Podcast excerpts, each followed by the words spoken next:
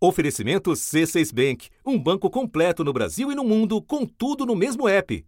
Abra sua conta. Era início de dezembro. Sem um plano claro de vacinação, o Ministério da Saúde pretendia obter doses de apenas duas fontes: da dupla Oxford-AstraZeneca, em parceria com a Fiocruz no Brasil, e do consórcio internacional liderado pela OMS e sinalizava bola preta para outros dois imunizantes. O Ministério da Saúde chegou a anunciar acordo para a compra da vacina da Sinovac, mas recuou depois de pressão do presidente Bolsonaro. Qual o perfil da vacina desejada? Que ela seja fundamentalmente termoestável por longos períodos em temperaturas de 2 a 8 graus. Por quê? Porque a nossa rede de frios, ela, nesses 38 mil salas, ela é montada e estabelecidas com uma rede de frios de aproximadamente 2 a 8 graus. Sob pressão, a conversa mudou. Depois de dizer que o Brasil não tinha infraestrutura para armazenar vacinas que exigem temperaturas muito baixas, o governo mudou de postura e anunciou a compra de 70 milhões de doses da vacina da Pfizer BioNTech é a mesma que começou a ser aplicada no Reino Unido e que teve a eficácia comprovada pela Agência Americana de Alimentos e Remédios. E o presidente da Pfizer do Brasil disse que, se o Brasil fechar o acordo, a entrega pode começar em janeiro, de forma gradativa, e que até março o laboratório poderá entregar doses para vacinar pelo menos 2 milhões de pessoas. Janeiro chegou e nada dessas doses. O ministro se queixou. Quanto à Pfizer, que já disponibilizou suas vacinas em vários países, mesmo em quantidades muito reduzidas, que o Ministério da Saúde está trabalhando com os representantes da empresa para resolver as imposições que não encontram amparo na legislação brasileira. E o que era para ser uma opção valiosa em nosso cardápio de vacinas contra a Covid se transformou em mais uma briga. Desta vez, com a farmacêutica que produz o primeiro imunizante aprovado pela OMS. O Ministério da Saúde publicou uma nota em que confirma o recebimento, em setembro do ano passado, de uma carta do diretor executivo global da farmacêutica Pfizer, Albert Burla, oferecendo a venda de doses da vacina contra a Covid-19 fabricadas pela empresa. O diretor enviou o documento ao presidente Jair Bolsonaro e a alguns ministros. Na carta publicada pela CNN Brasil, a Pfizer diz que quer fazer todos os esforços para garantir reserva de lotes da vacina ao Brasil, mas que, para isso, seria necessário celeridade, por conta do número limitado de doses. O Ministério da Saúde afirma que os lotes iniciais da farmacêutica, caso fossem cedidos ao Brasil, representariam uma conquista de marketing da Pfizer e uma frustração aos brasileiros devido ao pequeno número de doses. Para o governo, a empresa estabeleceu cláusulas abusivas de contrato e barreiras de negociação e compra. Até agora, cerca de 700 mil brasileiros foram vacinados, o equivalente a pouco mais de 0,3% da população. Isso num momento em que o país volta a registrar um patamar de mil mortes ao dia por Covid. Da redação do G1, eu sou Renata Loprete e o assunto hoje é a esnobada do Brasil na Pfizer, a anatomia de um caso que revela em detalhes a desorganização e a falta de empenho do governo Bolsonaro em imunizar os brasileiros contra a Covid-19. Dois convidados neste episódio: Denise Garrett, vice-presidente do Instituto Sabin, que trabalhou por duas décadas no Centro de Controle e Prevenção de Doenças, o CDC, dos Estados Unidos, e Thomas Conte, doutor em economia, professor do INSPER e integrante do Infovid, grupo interdisciplinar dedicado à divulgação de informações sobre a Covid-19. Terça-feira, 26 de janeiro. Denise, num momento em que nós ainda recebemos do exterior muito menos vacinas do que precisamos e a produção nacional ainda não começou, nós podemos descartar a vacina da Pfizer? Renata, nós estamos no meio da pior fase da pandemia no Brasil. Nós temos mais de 50 mil novos casos por dia, um número nunca visto antes, e isso porque não testamos o suficiente. Nós temos mais de mil mortes por dia, Nós temos uma nova variante que preocupa toda a comunidade científica mundial, com uma taxa altíssima de transmissão e um possível escape à imunidade natural da doença. Os hospitais estão lotados, nós sofremos faltas de oxigênio, temos um vírus correndo solto no país sem praticamente nenhuma medida restritiva e sem, como você disse, um quantitativo suficiente de vacinas para atender a demanda e nem perspectiva de quando teremos. Então, Renata, eu vou retornar a pergunta para você. Você acha que a gente pode descartar a vacina da Pfizer? Não. A gente não pode, não pode descartar nenhuma vacina nesse momento. Nós precisamos de todas as vacinas que nós pudermos conseguir. Cada dose de vacina agora é fundamental porque significa vidas que poderiam ser salvas. Qualquer quantitativo. Agora, Denise, o governo brasileiro levanta, entre vários empecilhos a essa vacina da Pfizer, o fato de que ela precisa ser armazenada a menos de 70 graus Celsius. É curioso que há pouco mais de um mês o governo não considerava isso um problema, porque firmou uma carta de intenções com a Pfizer.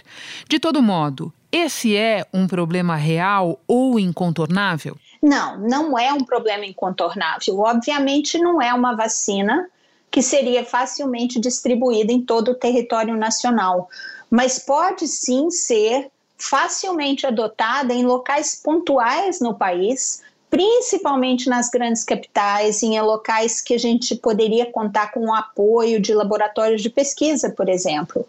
Uma outra opção, Renata, seria parceria com empresas privadas. No início da pandemia, nós tivemos muito sucesso com parceria de empresas privadas para compra de respiradores, para montar os hospitais de campanha.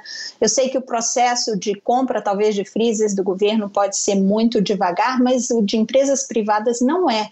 Então, por que não não envolver o setor privado para nos apoiar nesse momento. E onde tem uma vontade, Renata, para se fazer alguma coisa, existe um caminho, com certeza. E você tem frisado que pode não servir para todas as regiões do país, mas serviria para algumas, não? Claro, serviria para algumas. A gente poderia estar tá usando essa vacina nos grandes centros, a gente poderia estar tá usando essa vacina para uma intervenção maciça, por exemplo, numa cidade que está explodindo de casos como Manaus, né, uma, seria uma intervenção maciça com resultados rápidos. Então, é, é algo que realmente não é incontornável e poderia ser feito. Denise, para terminar, nesta segunda, o governo acenou com a perspectiva de destravar os gargalos dos insumos que estão na China.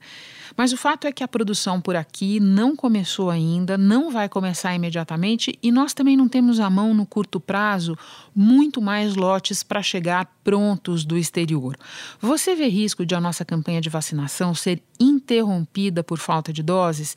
Se isso acontecer, quais serão as consequências? Sim, o risco é grande disso acontecer, porque mesmo se a vinda, por exemplo, dos 10 milhões de doses se concretizarem da, da vacina da AstraZeneca, ainda assim existe o risco da vacinação ser interrompida, como você mencionou, mesmo com o IFA, a produção ainda vai demorar alguns meses, no mínimo seis meses, e o que nós temos agora de vacina, mesmo com o adicional que poderia chegar, não é nem suficiente para vacinar nem o primeiro grupo prioritário. Nós já temos cerca de 6 milhões de doses da Coronavac. O Instituto Butantan tem mais 4 milhões e 800 mil doses prontas que foram aprovadas pela Anvisa na sexta-feira. E a Fiocruz agora tem 2 milhões de doses da vacina de Oxford que chegaram da Índia. Ou seja, o Brasil teria 12,8 milhões de doses para os próximos dias. Menos da metade do necessário para vacinar o grupo prioritário. Então, tem o risco dessa campanha ser interrompida. Isso seria lastimável, não somente porque isso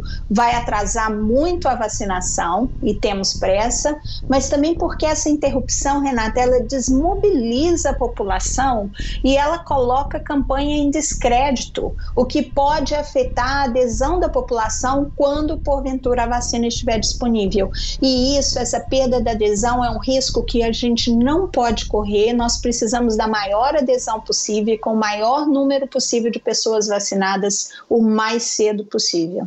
Denise, muito obrigada pelas explicações e pelos alertas. Bom trabalho para você. Obrigada, Renata. Muito obrigada. E agora vamos falar com Thomas Conte. Thomas, eu peço a tua ajuda para entender o significado do que o governo disse e deixou de dizer na nota em que ele responde à acusação da Pfizer de que estaria desinteressado da vacina da empresa. A nota diz, para começo de conversa, que essa compra causaria frustração nos brasileiros porque seriam poucas doses.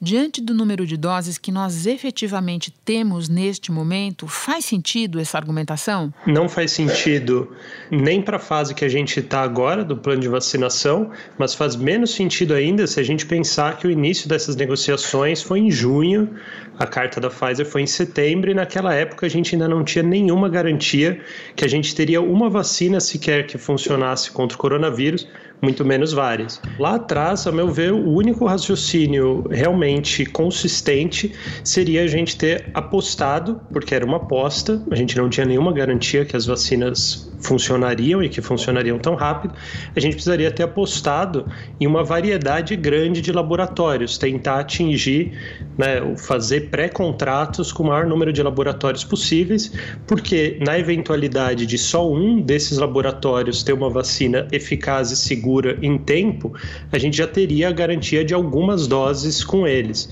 E o que a gente fez, o que a gente viu foi exatamente o oposto. Não foi feito acordo com um único laboratório então a gente colocou todas as fichas na vacina da, da AstraZeneca. O presidente Jair Bolsonaro recebeu apoiadores na entrada do Palácio da Alvorada e declarou a eles, abre aspas, o Brasil tem 210 milhões de habitantes, então um mercado consumidor de qualquer coisa enorme. Os laboratórios não tinham que estar interessados em vender para a gente? Fecha aspas. E voltou a dizer que não está preocupado com pressão para que o Brasil tenha logo uma vacina. Abre aspas. Eu falei que não estava preocupado com pressão. Falei mesmo. E tem também as doses ocultas na nota, né, Thomas? Porque o governo se refere a 2 milhões, mas ele mesmo, pouco mais de um mês atrás, veio a público dizer que estava negociando uma compra muito maior com a Pfizer, certo? Correto. O que acontece é que a negociação como um todo era 70 milhões de doses. A gente não sabe os detalhes desse contrato, que ainda não foi divulgado publicamente, talvez nunca seja.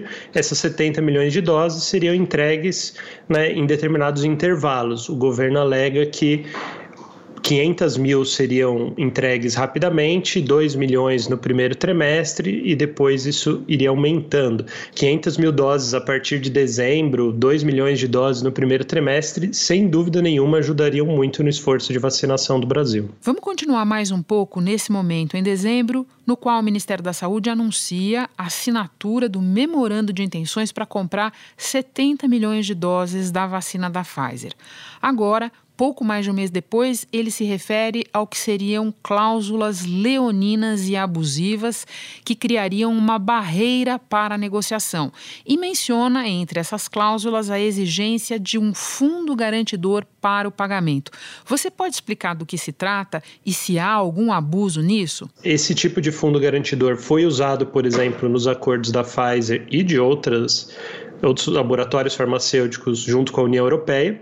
Então, dificilmente dá para a gente alegar que isso é algo leonino ou abusivo na relação com o Brasil, é algo padrão. A forma como isso funciona é você ter um, uma garantia, uma instituição financeira ou valores pré-depositados no exterior e que, na medida que essas doses são enviadas, esses valores você tem uma garantia que vão ser pagos. Então, você não tem atrasos, por exemplo, como a gente está vendo nos pagamentos do governo federal pelas vacinas do Butantan, que já foram distribuídas mais de 6 milhões e ainda não foi pago nada do ponto de vista do governo federal. Então, considerando que esses laboratórios estão negociando com dezenas ou até mais de 100 governos ao mesmo tempo, é uma medida para você padronizar e não ter que se preocupar com, com esse tipo de conflito. Né? Mais de 50 países ao redor do planeta já começaram campanhas maciças né, de vacinação contra a Covid-19. Israel lidera, já vacinou uh, quase 30% da sua população. O Brasil vem na posição de número 48 Bom, vamos continuar no nosso exercício de interpretação de texto. O governo também reclama da instituição de convenção de arbitragem sob as leis de Nova York, nos Estados Unidos algo de estranho nisso, algo diferente do que se costuma fazer nesse tipo de compra? Usar a câmera arbitral em compras internacionais é algo que é possível, é algo que o Brasil é um país mais fechado, mais refratário no nenhum comparativo internacional, mas que pode ser feito, tanto que outros países da América Latina fizeram isso na, na relação com a Pfizer.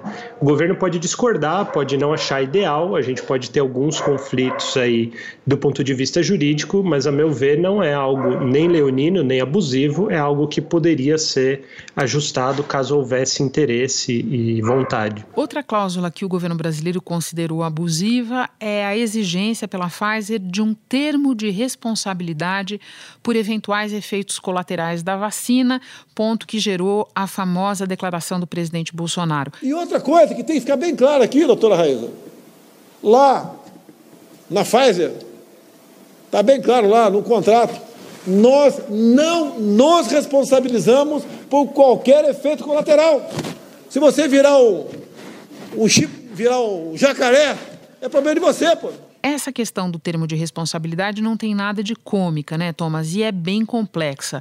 Você pode resumir e explicar algo que já é aceito por vários países? O que é fundamental a gente entender sobre essas cláusulas é que, primeiro, elas não são novas, elas não surgiram com as vacinas do coronavírus, não surgiram esse ano, elas já têm vigor e já funcionam principalmente nos países desenvolvidos há 30, 40 anos. Mais de 20 países já adotam esse sistema para grandes campanhas de vacinação. Inclusive, é uma recomendação da OMS que os países transitem para esse sistema onde a responsabilização por indenizar pessoas que sofram efeitos colaterais raros fica a cargo de um fundo que é abastecido com impostos sobre as vacinas e não com processando as farmacêuticas. Isso pode soar estranho e contraintuitivo para para a maioria das pessoas leigas no assunto, mas por que, que isso acontece? Tentando ser muito, muito breve. O que acontece é que se a gente pegar 10 milhões de pessoas ao acaso, muita gente, e pegar o que, que acontece com 10 milhões de pessoas em uma semana, sem que essa pessoa se vacine, sem que aconteça nada, muitas centenas dessas pessoas vão descobrir né, doenças novas, né, que elas estão com algum tipo de problema. Mais de mil dessas pessoas, com base nos dados brasileiros, vão acabar morrendo, sem nenhuma relação com, com vacinas. E quando você faz uma campanha de vacinação em massa, é possível que você vacine 10 milhões de pessoas em um período muito curto de tempo. E aí é inevitável que pessoas que já descobririam doenças de qualquer forma ou que já estariam no estado de saúde mais grave, ou enfim, vão identificar problemas sem relação com a vacina. Então, nos anos 80 nos Estados Unidos, esse esse problema específico das pessoas atribuírem as vacinas algo que não tem relação com elas levou a uma judicialização excessiva, a evasão de empresas que produziam a vacina DPT e chegou ao ponto de só ter uma empresa que queria produzir essa vacina e que ainda estava no mercado porque pessoas estavam judicializando de má fé contra a farmacêutica, atribuindo todo tipo de problema à vacina, sendo que ela era perfeitamente segura. Então é por conta desse risco da gente ficar sem vacinas, dos laboratórios não quererem ofertar por conta de risco jurídico e processos de má fé que a OMS recomenda a transição para esse sistema e os países desenvolvidos adotam esse sistema. Então a gente tem uma legislação atrasada e isso poderia estar sendo já explicado para as pessoas e o Brasil poderia estar agindo para mudar isso desde o começo do ano passado. Entendi. Deixa eu ir para um outro trecho onde a maionese me parece desandar bastante. É quando o governo acusa a Pfizer de estar tentando desconstruir um trabalho de imunização que já está acontecendo em todo o país, palavras do governo na nota, citando a produção inicial do Butantan, que o governo comprou, e os 2 milhões de doses que chegaram pouco antes do fim de semana da Índia. Só que a gente precisa lembrar, né, Thomas, que o governo só incluiu essas doses do Butantan no plano de vacinação depois de muita pressão e só fechou o acordo com o Instituto em janeiro. Confere? Confere, perfeito. Além disso, a minha impressão também é que eles estão tentando falar que ela está atrapalhando ao colocar, por exemplo, a carta, né, ter vindo a público a carta do presidente agora, essa ideia de que a mídia ou que a circulação de informações é que está prejudicando e não que, na verdade, o governo recusou fazer um acordo e nós poderíamos ter mais doses, né? Como que um laboratório que quer aumentar a quantidade de vacinas no país está atrapalhando o nosso esforço de vacinação, né? Não tem nem sentido lógico nisso. Não, não tem mesmo. Um outro obstáculo elencado pelo governo é o fato de o laboratório, palavras da nota, não disponibilizar o diluente que ficaria a cargo do comprador. Você foi conferir do que se trata o diluente? Conta para nós o que você descobriu. Pois é, essa forma de escrever, né, o diluente faz as pessoas acharem que é algo raro, caro, que vai ser difícil de conseguir. A Pfizer não vai entregar o diluente nós temos que fabricar o diluente e como nós fabricamos o diluente e não garante o diluente, também muda a responsabilidade. E, pasmem, nós estamos pensando em aceitar. Na verdade, é soro fisiológico, extremamente barato e numa quantidade muito pequena que não teria nenhuma hipótese, isso seria um impeditivo para se fazer um acordo. Bom, para terminar e considerando que nós estamos em busca de gente que tenha vacina para vender para nós, qual é a mensagem que toda essa confusão expressa na nota do governo passa para outros laboratórios que poderiam nos vender as suas doses no futuro? Essa é a parte que mais me preocupa. Né? A gente tem muitos laboratórios pesquisando, muitos laboratórios que enfrentam as mesmas dificuldades da Pfizer e outros, que é de precisar negociar com muitos muitos governos ao mesmo tempo e eles vão ter que colocar prioridades. Quais são os governos que eles vão priorizar para essa oferta de doses? O governo brasileiro, infelizmente, está mostrando que não está disposto a agir de forma razoável e está disposto a jogar a culpa em um fracasso de negociações no laboratório, criando um conflito aí de relações públicas. São muito poucas as, as, as fabricantes que têm a quantidade de um cronograma de entrega efetivo para o nosso país. Quando a gente chega no final das negociações e vai para cronograma de entrega, fabricação, os números são pífios. Então, essa é a parte que mais me preocupa. A gente tem ainda muitas negociações a fazer. Nossa prioridade deveria ser como atrair esses laboratórios para o Brasil e fazer os acordos que não fizemos o ano passado inteiro estamos fazendo justamente o contrário, não criando novos acordos e afastando potenciais interessados. Muito obrigada por essa análise ponto a ponto, Thomas, que nos permite entender que a nota, que as alegações do governo não param em pé. Bom trabalho para você. Eu que agradeço, Renato.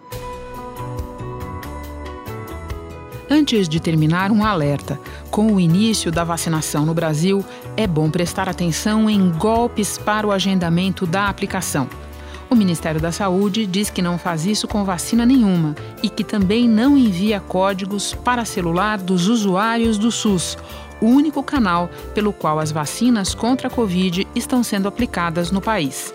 Portanto, se você receber e-mail ou mensagem, não clique este foi o assunto podcast diário disponível no G1 e também no Globoplay, no Google Podcasts, Apple Podcasts, Spotify, Castbox, Deezer, Amazon Music. Nas plataformas digitais de áudio dá para seguir a gente e assim não perder nenhum episódio. Eu sou Renata Loprete e fico por aqui. Até o próximo assunto.